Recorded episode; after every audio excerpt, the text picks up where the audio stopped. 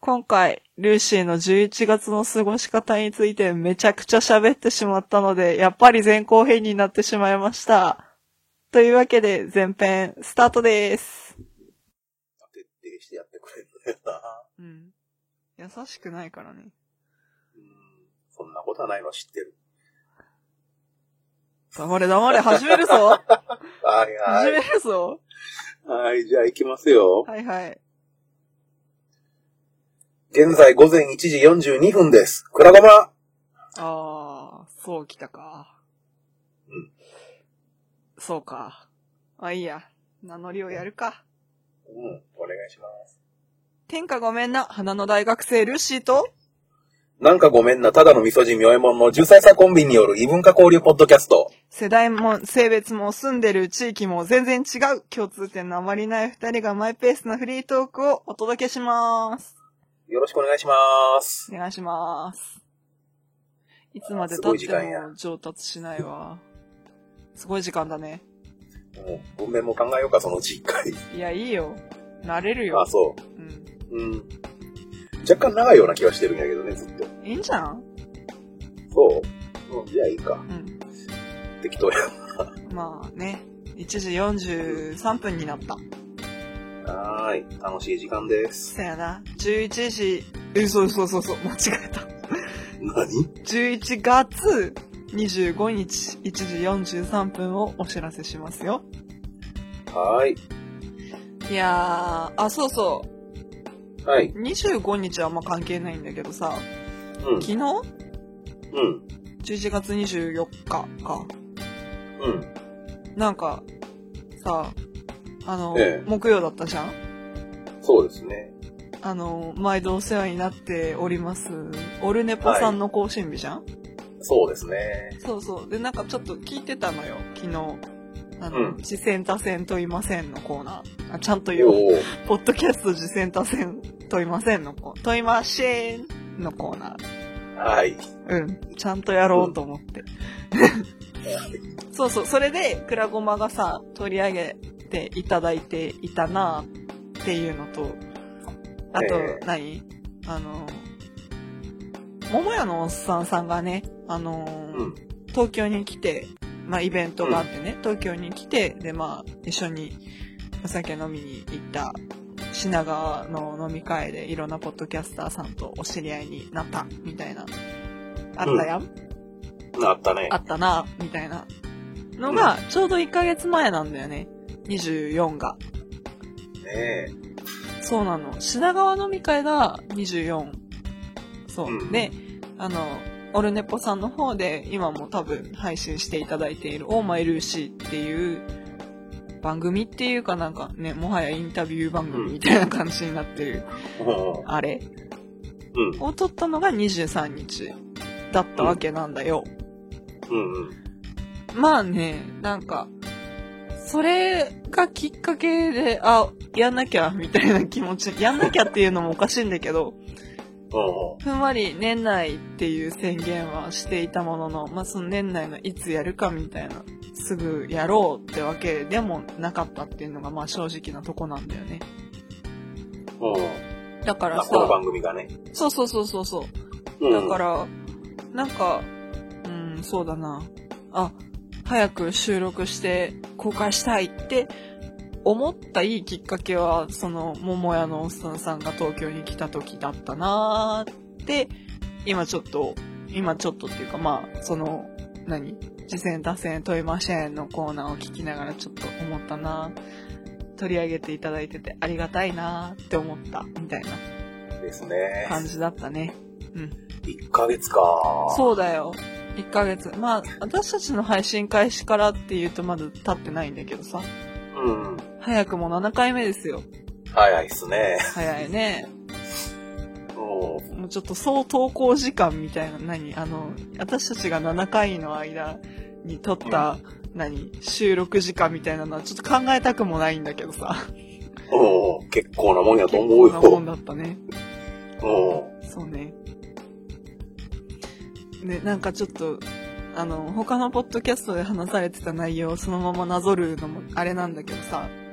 その、次戦多戦のコーナーでさ、うん。あの、音亀フェスを聞いた後にクラゴマの音亀会、あの、パッションとリッスンうん、を聞くと7時間超えみたいな話を聞いてさ、あの、自分で弾いた。正直。うわ、そうか、みたいな。そうだよね、みたいな。フルタイムの仕事並みの時間がかそうかるだわけ。ね。事務仕事でね、あの、出勤から退勤まで、まあね、なかなか7時間で帰れる仕事もないんだけどさ、うん。最近はさ。でもさ、あの、出勤から 退勤までずっと聞いててやっと終わるみた いな。お昼休みも止められない感じじゃんこれ。ねうん。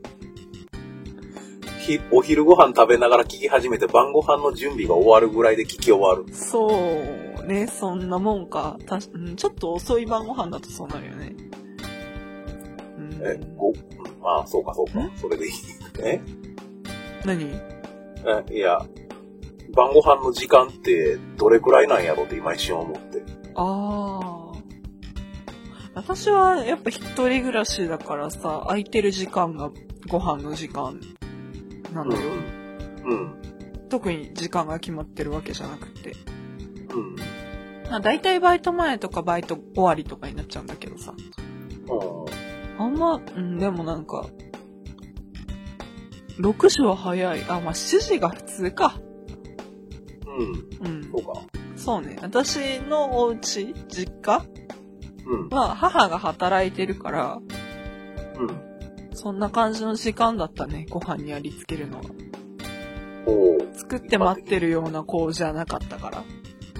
ああ、なるほど。そうそうそう。まあ、うん、そん、そうだね。まあ、そう、お、お昼じゃない、お昼から聞き始めて晩ご飯の準備終わるくらいだ ね。なかなかサクッとは聞けないよね。ねうん。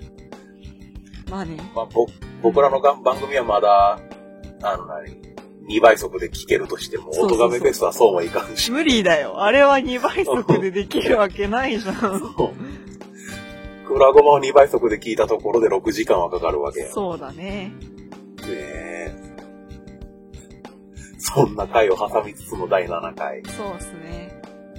喋ったね。喋ったって感じはせんけどね、今のとこ ろまあ。ね、案外ね。 まあ、ぶつ続けじゃないしね。そうね。うん。うん。まあ、うん、そうだね。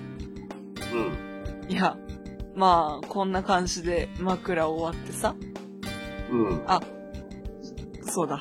オルネポさん取り上げていただいてありがとうございました。本当ありがとうございます。 ありがう。とうございました。って感じだよ。はい。 CM! ててて、てっててて、てってて。皆様、どうも、はじめまして。オルネポこと、桃屋のおっさんのオールデイズ・ザ・ネッポンというポッドキャストをやっております。桃屋のおっさんと申します。世界一聞き流せるポッドキャストというのをコンセプトに、えーゆかりのあるアーティストの曲を流したり、大好きなポッドキャストを紹介するコーナーやったり、セクシーフリートーク満載の番組でございます。それでは皆さんまた、夢でお会いしましょう。あでだーてとった。てってて、てっててて、てってと。はい。流した。はい。思いつきでこういうことをやるの良くないね。びっくりした。うん、ごめん。ただ、さ、名はい前出しちゃったし。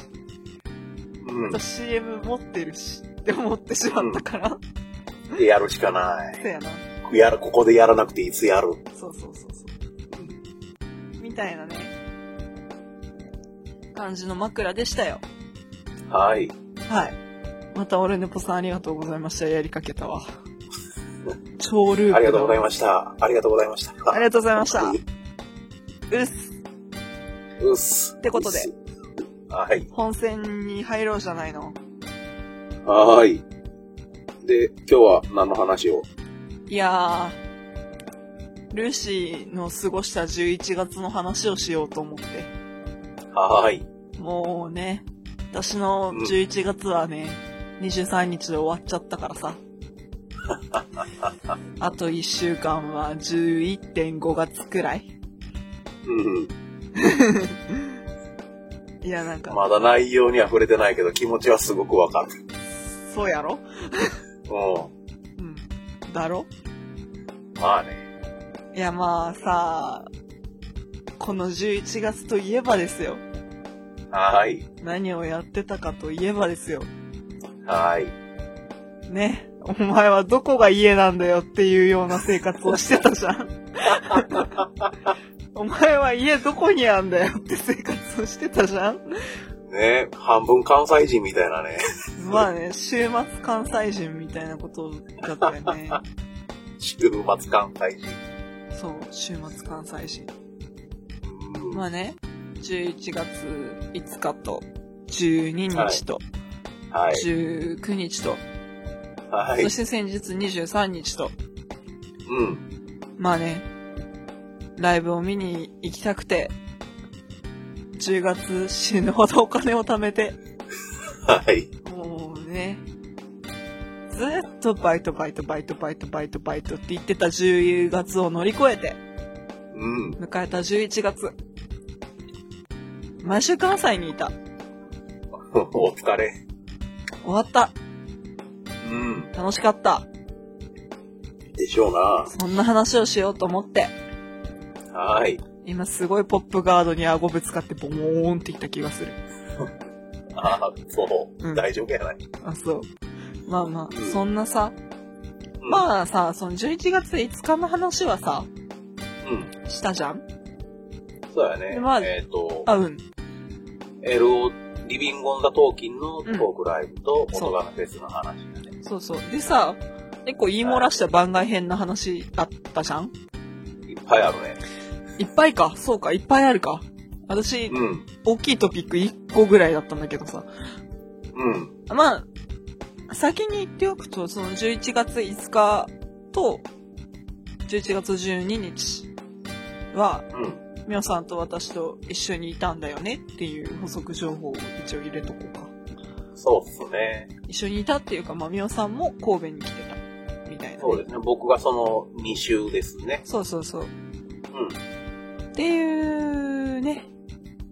うん。まあ、じゃあ11月5日の話をさらっとうん。 5日っていうかもう6日になっちゃうんだけど、まあ私、基本的に土日神戸に行くときは、土曜日ライブだとして、うん。一応日曜日の夜行に乗って、こう、と、こ、こうってなんだ、東京に帰ってくるんですよ。うん。うん。まあなんか、その、何、ライブの余韻だとか、まあ、他に関西でやりたいことみたいなのとかいろいろ考えた結果、うん。まあ、土曜の夜に乗るより日曜の夜が安いみたいなのも正直あるんだけど、え確かね、大体日曜の方が安かった気がする。ー、月曜日に絡むからかな。かなわかんないけど。うん。うっん。ていうか、どっちかっていうと土曜、日曜を東京で過ごしたい関西の人の需要があるから、土曜の値段の方が高いんじゃないのああ、なるほど、ね。よーくわかんないけど。うん。まあ、っていうお金的な絡みと、あと私の気持ち的な絡み。うん。なんか、このまま夜行に飛び乗りたくないみたい な感じの。現実に戻りたくない。そうそうそうそう。ね別になんか日曜ゴロゴロしてんだったら関西で遊ぶわって思ったりして。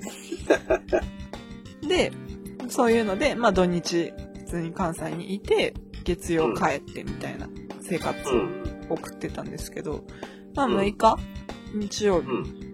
あの、まあ、その前日、トークライブフェス、あと音ガメフェス、うん。を体験したその次の日私は何をしていたかというと、はい。神フェスっていうね、イベントに行ったんだよ。 はい。私だけなんかフェス1個多いんだよね。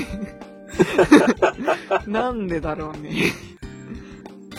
神フェスの神っていうのはペーパはい。ーうん。まあね、ルーシー、文房具オタクなんですよ。うあの、授業のノートをね、万年筆で取るくらいにはね、文房具オタクなんですよ。ん。ああ、ガッチガチですね。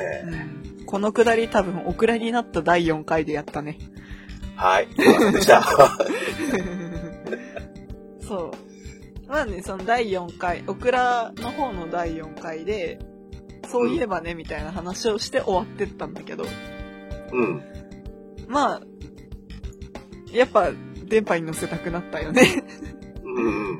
うん。で、その紙フェスで何をしてたかっていうと、なんか、自分でオリジナルノート作ってみたりとか、うん。オリジナルハンコを作ってみたりとか、うんして遊んでたうん。うん。なあ。いや、なんか、楽しかったなあ。あれもあれで。うんうん。なんか、北の工房の町っていう建物。元は小学校で、今、廃校になっちゃった小学校を、うん、リユースって言えばいいのかな。また、その建物はそのまま。うんその商業施設を入れたり、商業っていうか何お店入れたりとか、あと、その紙フェスをやってたところが、元は大講堂大講義室みたいな。うん、なんだろう。講堂か、体育館とステージみたいなさ、感じの作りの部屋で、うん。まあ、いろんな文房具屋さんとか、紙に関わる製造をしている人たちとか、サークルさんとかが集まってきて、それで、なんか、出店出店してみたいな感じで。ブースが広がってる感じ。そうそうそうそうそう。なんか、もともと神戸にある長沢文具センターっていう割と老舗な文具屋さんがあるんですよ。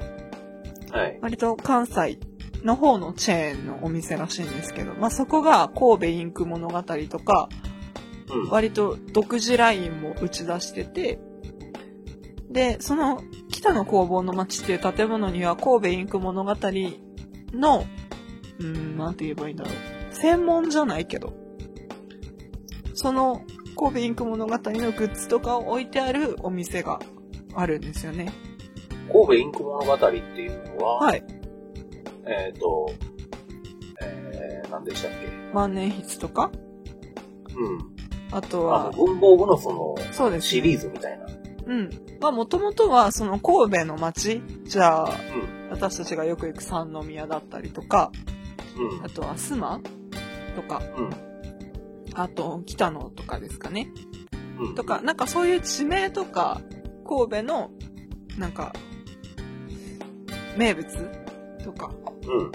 あの、なんだ、ロケーション的な名物、名所うん。に、なんだろう、インスパイアを受けて、じゃあ、例えば三宮だったら、三宮にフラワーロードっていう道うん。があるんですけど、そのフラワーロードから取って三宮パンセっていうインクがあるんですよ。うん。うん。そう。で、その、まあ紫、そのフラワーロードに咲いているパンジーとかさ、っていう花をイメージして作った、あ、違うな、三宮パンセはピンク系の色ですね。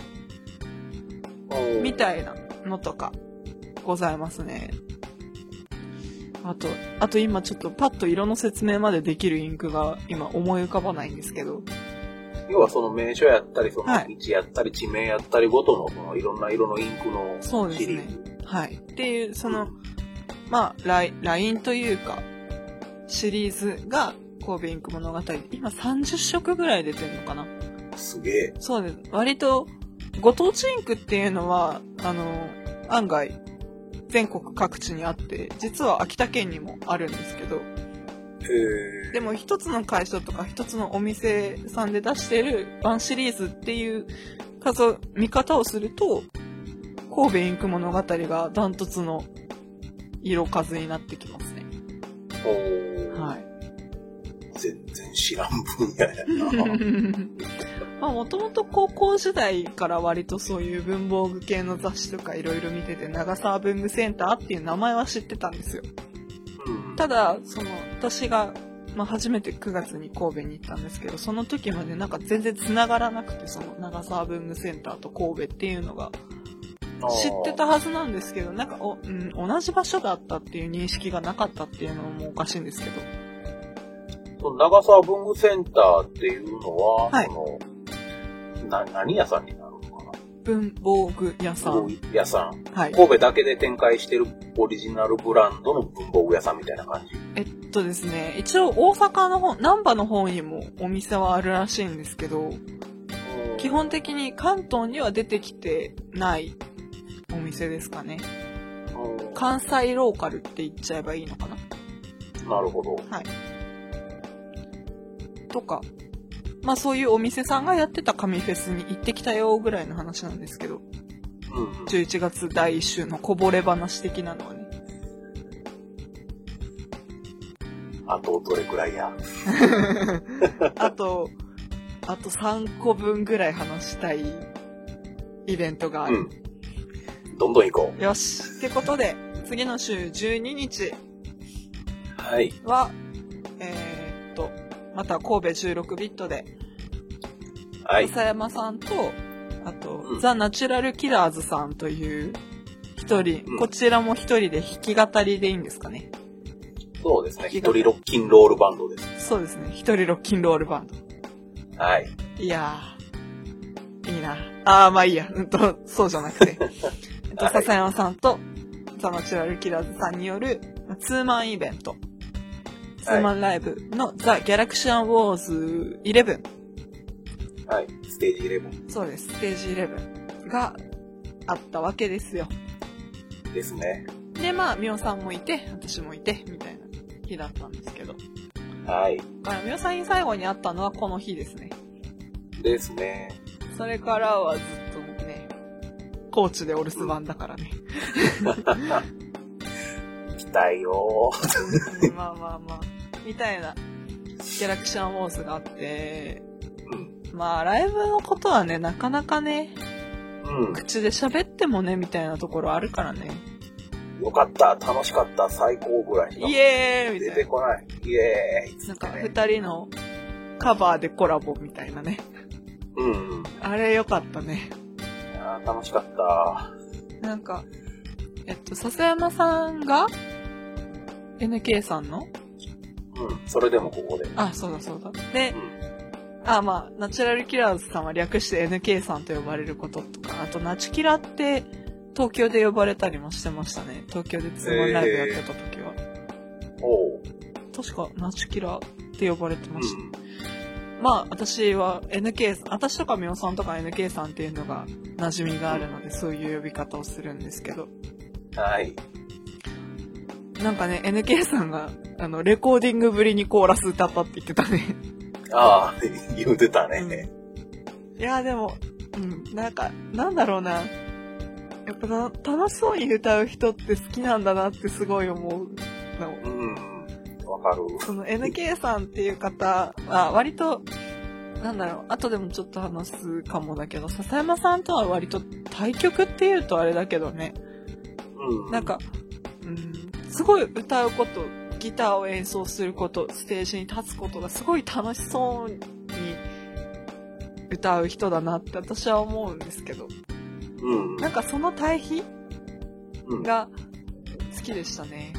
今回は、えっと、先行笹山高校ナチュラルザ・ナチュラル・キラーズっていう演順でしたけど、うん。なんか、笹山さんも会場を沸かせるっていうか、なんだろう。うん、なんだろうな。盛り上げ、なんだろう。不思議に盛り上げることができるじゃないですか。日本語おかしいね、これ。うん難しいよ、説明はうね。ん。そう。あの、難しいと分かった上で頑張って喋ってみようっていう試みを今してるんだけど。お頑張れ。あ、ぶん投げら れた。うん。僕には無理や。あ、そうか。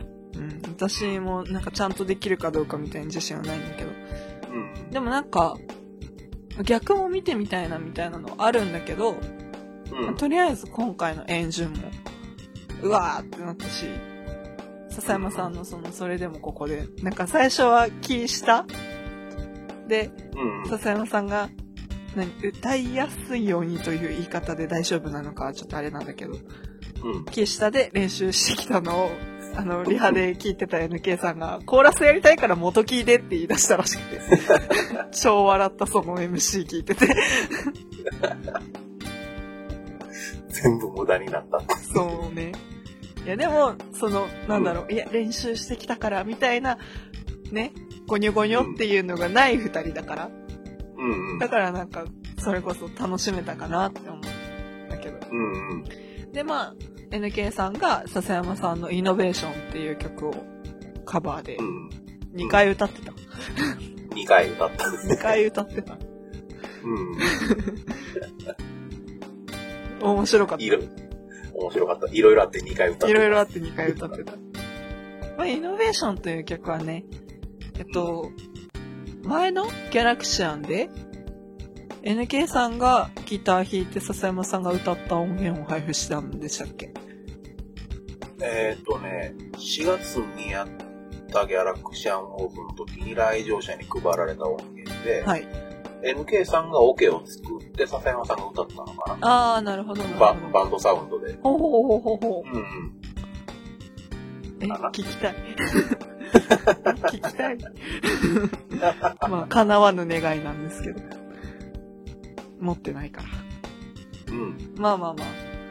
そんなね、割と二人の関係性じゃないけど。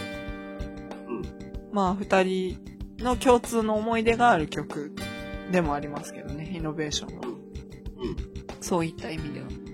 みたいなコラボがあったっていうぐらいかな、ライブは。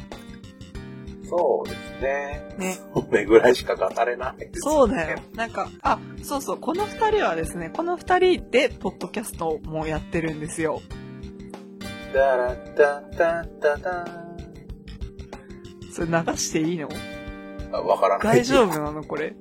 わからない。まなんか言われたら後で謝ります。そうか。うん、はい謝って。はい。すいませんでした。今あ 今今あ、まあまあまあ。ザ・イマズマンというね。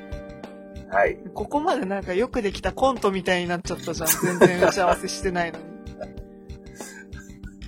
まあまあ、言い直しましょう。ザ・イマズマンという、ポッドキャストをやられているお二人でもあるわけですよ。はい。でまあ割と、二人のパーソナルなお話から、ミュージックのお話まで、みたいな感じで、展開している番組ですので、よろしければ、よろしければ、そちらもチェック、チェックって感じですね。ですね。おお願そいしらくあまのす。番組は CM がないからちょっと魔法が使えないな、みたいな感じなんですけど。まあまあまあ。チェックチェックでっていうことで、はい。次っていうか、まあその12日が終わって、はい。 13日。はい。なんかよくわかんないけど、二人で遊んでたね。遊んでましたね。そう。しかも12日もさ、うん。割と早い時間から合流したよね。そうっすね。私が夜行で着いたのが7時くらいだったんだけど、うん。で、僕が、うん、えっ、と、金曜日仕事して、うん、そのまま日付変わったぐらいに出発をして、うん、本来は途中で寝て、うん、あの、車中泊をして、うん、目覚めてから、あまあ、昼前ぐらいに神戸に着けばいいかなの予定やったのに、うん。なぜか途中であの、休むこともなく午前5時に神戸に着くっていう、 土曜日。どうしたのその時。わからどうない。いうテンションだったのねいや、眠くならなかったんですよ。えねえ、どんな気持ちだったのやべえ、ついてまう、ついてまう。っていうね、みおさんからの一報を受けてね、じゃあ、なんか朝ごはんでも買って突撃してやろうか、みたいな。うん。まあ両親に LINE 送りましたね。そうですね。駐車場で寝寝てるから叩き起こして、つって。叩き起こしに行きましたよ。叩き起こされた気がします。すっげえバッチリメイクした後に叩き起こしたけど。目覚めたら隣にルーシーがおる。やばいんじゃねえの、それ。どうなんや。まあまあ別にやばくも何もないんだけどね、みたいなうん。ことがあって、なかなか起きねえんだ、この鶏が。鶏のくせに起きねえんだ。なかなか。結局もう覚醒したの何時ぐらいやったんだいろや、10時とか11時とかそういうレベルだったよ。普通に私、隣で課題図書読んでたわ。うな。ね隣に女子大生おる状態で普通に爆睡するっていう。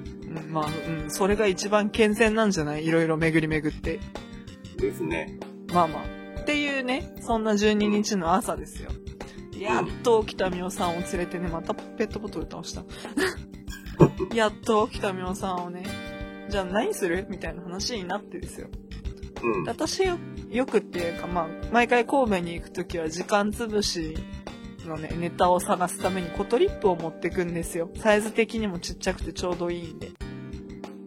コトリップっていうのは、あの、本ですね。そうね、旅行情報、じん旅行情報誌みたいなうん。感じのを持ってって。うんで、まあ、いろいろパラパラめくってて、お昼何食べよっかな、みたいな話をしながら、うん。決めたのは、はい。美肌中華街。女子力。女子力。with おっさん。女子力は with おっさん。うわ、ひでえ響きだな。女の子力もなかなかひどいな。まあ何、パワープレイでできたパワーワード的なね。うん。帰ってきたパワーワードだよ。女子力。まあね、そんな女子力溢れるご飯をね、なぜだかおっさんと食べに行く女子大生なんですけどね。ねまあまあ、その模様は、もしかしたら、この後、おまけで、聞けるかもって感じなんですよ。まあね、なんかね、うん。注文した後からうん。出るまでうん。回し続けたよね。そう、1時間僕の iPhone の 録音ボタンをポチッと押して2人でただ喋るっていう。そう、あの、すっごいやる気のないルーシー。騒音にかき消される妙右衛門。そうそうそう。 そうに勝てない。おっさん。まあ、これは、うん。後で2人ともがざっと聞き返してうん使えそうなら、また別回おまけ扱いとして、ねそうですね流せればなんねかって話してるんで。聞いても聞かなくてもいい、多分ナンバリングをつけない回。うん。おまけぐらいの感じで。それこそ隣の席の会話みたいなもんやからね。そうだね。うん。まあ、なんか、二人はリアルで会うとどんな話するんだろうぐらいの 興味で。特に何の話題もない。うん。何を喋ったか正直思い出せない。うん。ただ、いやもうただただ喋ってるだけっていう。そうね。若干あの何、録音してるって意識はあるものの、あるけどね。うん。まあ、もしあの、うん。そのおまおまけが配信されずに、次の回が配信されたら、うん。あ、ボツったんやなと思ってくれたら、そうだね。あ、ダメだったんだ、みたいな うん。感じかな。うん。じゃあ、そんな感じの12日で、13日は何をしてたかというと、えっ、と、13日っつったら、えーまあ、お昼日曜日にか、そうそう、日曜のお昼、まあね、二人ともその前の日の夜、ライブで、じゃあお疲れって言って、別れて言って、まあね、他のお客さんとかともね、う。うんん、別れて、うん、牛が宿へ帰り、僕が車へ帰り、うん、また僕が爆睡をし、ううん。ん。で、あ、まだいんのかよ、みたいな感じにな り、帰れんねえのみたいな。僕がそそもそもあの、いつもあの、神戸行った時の流れとして、うんだいたい土曜の晩のライブでヒャッハーして、ははうん、であ、僕仕事は土日休みなんで、日曜日一日そうかけて帰るというか、うん日曜日のうちに家に帰れればいいやのノリなんで、うん。高速道路飛ばせば4時間ぐらいで帰れるし、うーん。一般道のんびり走ってもいいしぐらいの感じなんで、割と適当に帰ってるんですようーん。うん。で、で、日曜日爆睡で、目覚めて、うん。そこを見つかり。うん。まだいんのかよ、みたいな。じゃあ、足になってよ、みたいなことになる。もうええよ、ぐらいのね、ノリでね、ハーバーランド行きたい、ハーバーランドってなって、夕方までやで、はーい。私今日ブッキング見て帰るから、16ビットまで送ってくれたら何でもいい、みたいな。でで、日曜日に16ビットであの、ブッキングライブがあって、そうですね、4組ぐらい出るライブで、まあ、1人ちょっと存じ上げない方、まあ、ご新規さんというか、初め、16ビットに出演するのが初めてな方と、あと、コント師というか、ライブハウスでコントをやる、川岸正さんという方と、中学生落語家、理念亭ボタンくんと、うん。はい。あとは、まあ、笹山さんの弟分みたいなね、うん。い言ったらめっちゃ怒られんのかな、これ。どうなんやろう。弟分みたいな存在の、片崎洋平さんという、まあ、こっちも弾き語りの方の4人ライブがあって、まあ、ちょっとその、今お名前を出した3人の方が見に行きたくて、うわ、なんてタイミングのいいって思って、まあブッキングライブも予約させていただいて、うん。って感じでね、その日のブッキングライブまで暇だから、足代わりになる上付き合ってよっていうね、超失礼なことを言う女子大生なんだええよ。けど、軽いし、おっさんも軽いし、みたいな。時間はあるからええよ。そうそう。っていうことで二人ハーバーランドに行ったわけですよ。ね。まあでもハーバーランドでね、何をするわけでもなく商業施設をブラブラしてるしは、あの、家から持ってき忘れてしまった靴下を探す旅をしてました ね。まあ、行った日土曜日うん。まあうん、東京を旅立ってから土曜の夜まで着てる服は、だいたい私毎回スカートで行くんですけど、はい。まあちょっとね、あんまりスカート履き慣れた人生じゃなかったんでね、あんま、おあの、次の日もっていう気持ちにはならなくって。で、うん。じゃあその次の日はズボンを履くんですけど、基本的にジーパンとか履いてるんですけど、靴下忘れて。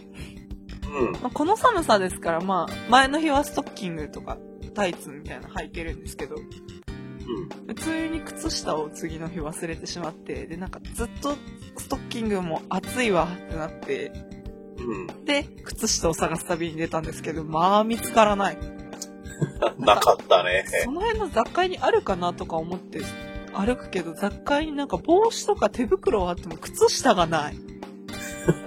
なんでなんだろうね。意外となかったね。ね。靴下探して多分1時間ぐらいさばいてたよ。そうだね。多分ね。うんみたいな靴下探しの旅を無事 H&M で終え、 結局。そう。結局ファストファッションで買うみたいな。いや、5足もいらねえけど、しょうがねえか、とか思いながら。うん、はくはく、と思って。あれ5足セットやったんや。確か。おー5足だか4足だかのセット。うん。買って、お腹減ったってなって、うん。正直あの日朝も昼も食べてなかった気がするんだよね。私はね。あうあ、ん。僕もやな、あ、そう。多分。うん。まあ起きたの昼過ぎだからしょうがなかったんだけど。うん。まあそんなんがあってだよ。お腹減ったってなって、じゃあ何食べるってなって、食べに行ったのが、うん。明石焼き。うん。初めて食べたんだよね、私。あ僕も。あ、そう。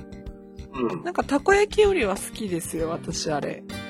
たこ焼きみたいなのを想像して食べたら、何このふわふわ。ね、びっくりしうた。んすごい卵。美味しかった、あれ。美味しかった。なんか、お出汁も割と好きでした。ううんうんん。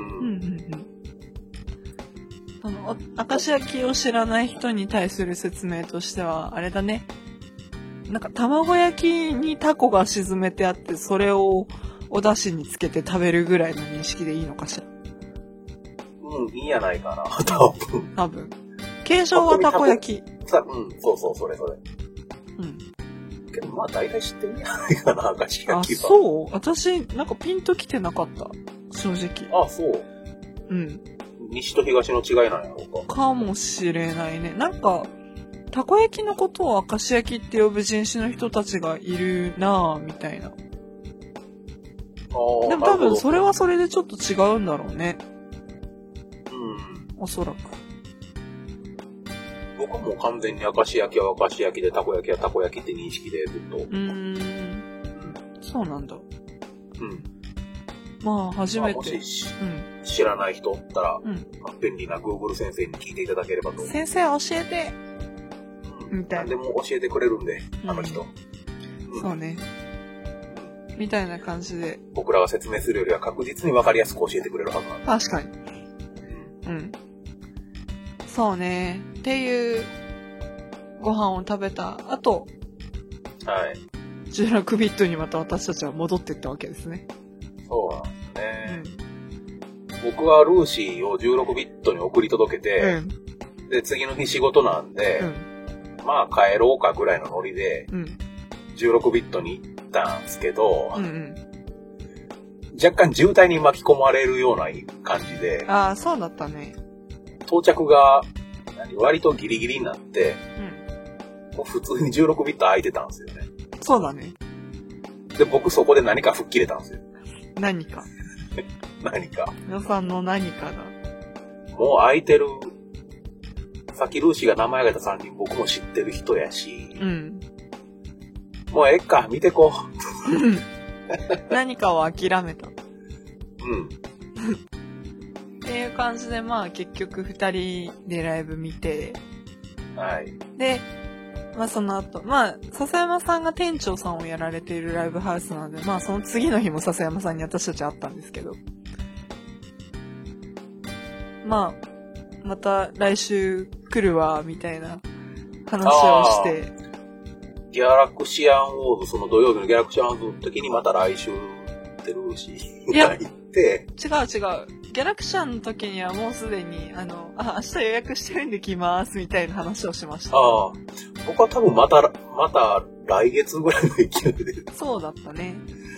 って、次の日また普通に会うっていう。そうそう。うんまあ、みたいな。まあ、来週も来るんだけどね、みたいな。話をしのって感じでしたね。うん。うん。ブッキングライブも楽しかった。楽しかったね。あ、私、あの、畑崎洋平さんという、まあ、ミュージシャンの方を生で見たのは初めてだったんですよ。まあ、その3人全員生で見るのは初めてなんですけど、ああ、なるほど。特にっていうと、まあ、ミュージシャン的な話をすると、畑崎さんは、まあ、それこそ笹山さんを知ったぐらいから知ってたんですけど、うん。で、まあ、畑崎さんも割とツイキャスをやられている方だったり、まあ、ニコ生にも登場していたニコニコ歌ってみたやってましたうんうね。ん。あ、もともとは実況か。ゲーム実況ああ、そうでうすんうね。ん。もやってたりするようなミュージシャンの方だったんですけど、まあ、全然その、ゲーム配信、ん違う、ゲーム実況とか歌ってみたやってるのは知らなくって。うん。普通にミュージシャンとして知ってた方なんですけど。うんうん。ね、初めて聞けたのが、なんか、おおって思いま した。あ、こんな感じなんだ、みたいな。そうか、ルーシー初めてやったんだ。そうですね全員初めてやったんだ。そうそう、全員初めましてでした。なんか、ツイッターとか、うん。その方々のツイキャスにお邪魔することはあったんですけど、ああ、なるほど。顔を合わせてルーシーですっていうのは初めてだったんですよね。あ予約自体は川岸さんから取ってるんですけどね。あ、あなの、るコほント。どの。うん。本当んコントライブハウスでみたいに思うかもしれないんですけど、うん。マジで面白いですから。マジで面白いっすよ。川岸さんと畑崎さんは YouTube あるんですよね。うん。うん。多分、その辺のリンクは載っけるのかもしれない。落語家のボタンくんも YouTube を探したら動画あるんで、 16ビットの出演時の動画なら知ってます。うはい。ん。どっか他のところで、あの、落語やってる動画も結構あるはずなんで。なるほど、なるほど。うん。すごいね。あの、無許可で宣伝を始めちゃったよ。うん。まあ、いっか。 まあ、いっかっていうのも良くないんだけど。ままあ、そんな感じのブッキングでしたね。あ、ちなみに僕はお三方ともバリバリ面識があ、ある。ボタンくんに関してはだってね、ああ、うん。ボタンくんが高知来た時に桂浜に一緒に行くっていう。それをツイキャスしてたもんね。そう。何なんだよって思いながら東京で見てた。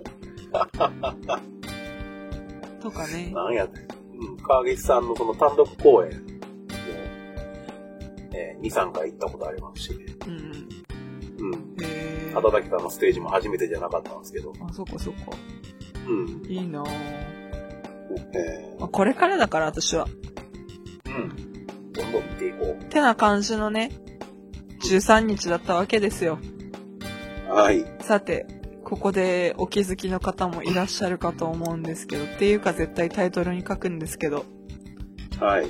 前後編だねですね。奇数回初めての前後編だよはい。やったね。ってことで、後編にはい続く。ちょ、録音一回止めようぜ。どうしよう。しんどい。うんいやー、まだまだお話は続きそうですね。てかまあ私は続かせちゃったんですけどね。ってことで、後編に移りたいと思います。